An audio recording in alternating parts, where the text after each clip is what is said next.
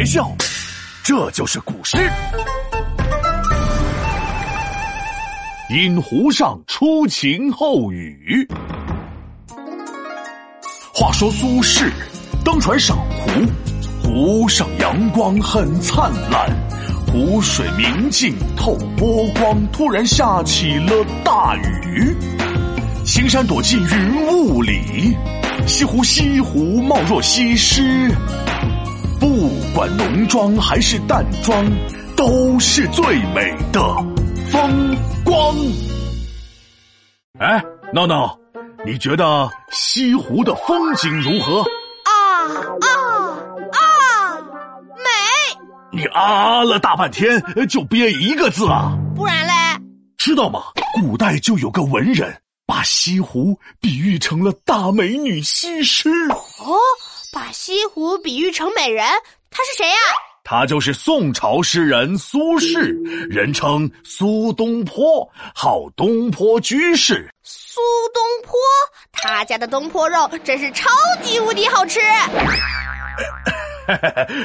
控制一下情绪。呃，这东坡肉呢，传说是跟苏轼有点关系，不过人家的主要身份还是著名的文学家，唐宋八大家之一，主要还是生产诗词歌赋。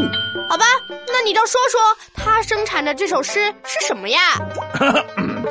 那你可要听好了，神龙要开始讲诗喽。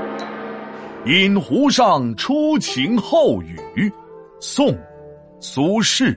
水光潋滟晴方好，山色空蒙雨亦奇。欲把西湖比西子，淡妆浓抹总相宜。饮湖，诗人是不是太渴了？怎么饮西湖的水啊？什么西湖的水？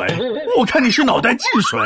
饮湖上是指在西湖上饮酒。哦，那初晴后雨是不是一开始是晴天，后来又下雨了？哎呦，你脑袋里装的也不全是水嘛？说对了。不过这首诗太多生僻字了，我几乎都听不懂。那不是还有我吗？待我这上知天文下知地理的五千岁神龙给你一一解答。水光潋滟晴方好，潋滟是叠韵词，指波光闪动的样子。晴就是晴天，方好就是正好。这句话意思是水波闪动时，晴天的西湖景色美好。哦，那山色空蒙雨亦奇，是说山很空的，雨也很奇怪。嗯，空蒙也是叠韵词，是指云雾迷茫的样子。意是也的意思。奇可不是奇怪，是奇妙。山色空蒙雨亦奇，意思是山色朦胧，雨中的景致也很奇妙。前两句用了两个叠韵词，增强了诗歌语言的音乐性，是不是很有画面感？哇，这画面大概就是波光好看，山也好看。唉，还是苏轼厉害。水光潋滟，山色空蒙，我咋就想不出来？哈哈哈，你的才华和苏轼之间隔了岂止一条银河。不过这还不算啥，后面两句才是绝句呢。啊，嗯，欲把西湖比西子，西子是谁呀？刚刚不是说了，西子就是指西施呀，春秋时期越国的美女。这句话，这句话就简单了。想把西湖比喻成美女西施嘛？嘿嘿，我说的对吧？呃，差不多这个意思。淡妆浓抹总相宜，诗人苏轼是想给西湖化妆吗？这也太无厘头了吧！什么呀？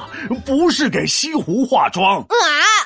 那是给自己化妆呀。这古代的男人都那么爱美了。去去去，瞧你又飘哪儿去了？淡妆指淡雅朴素的装扮。浓抹指浓艳华丽的打扮，相宜意思是合适。这句话是紧接上一句的。如果把西湖比喻成美女西施，那么她淡妆浓抹都很美丽。诗人之所以拿西施来比西湖，因为两者都有一个“西”字，而且具有婀娜多姿的阴柔之美。更主要的是，它们都是天然美。哇，诗人的这个比喻真是好，真是妙，妙的我都词穷了。既然你都学会这首诗了，那你重新组织一下语言，换个唯美的词语来赞美一下西湖吧。啊，呃啊，呃啊，啊，真美啊！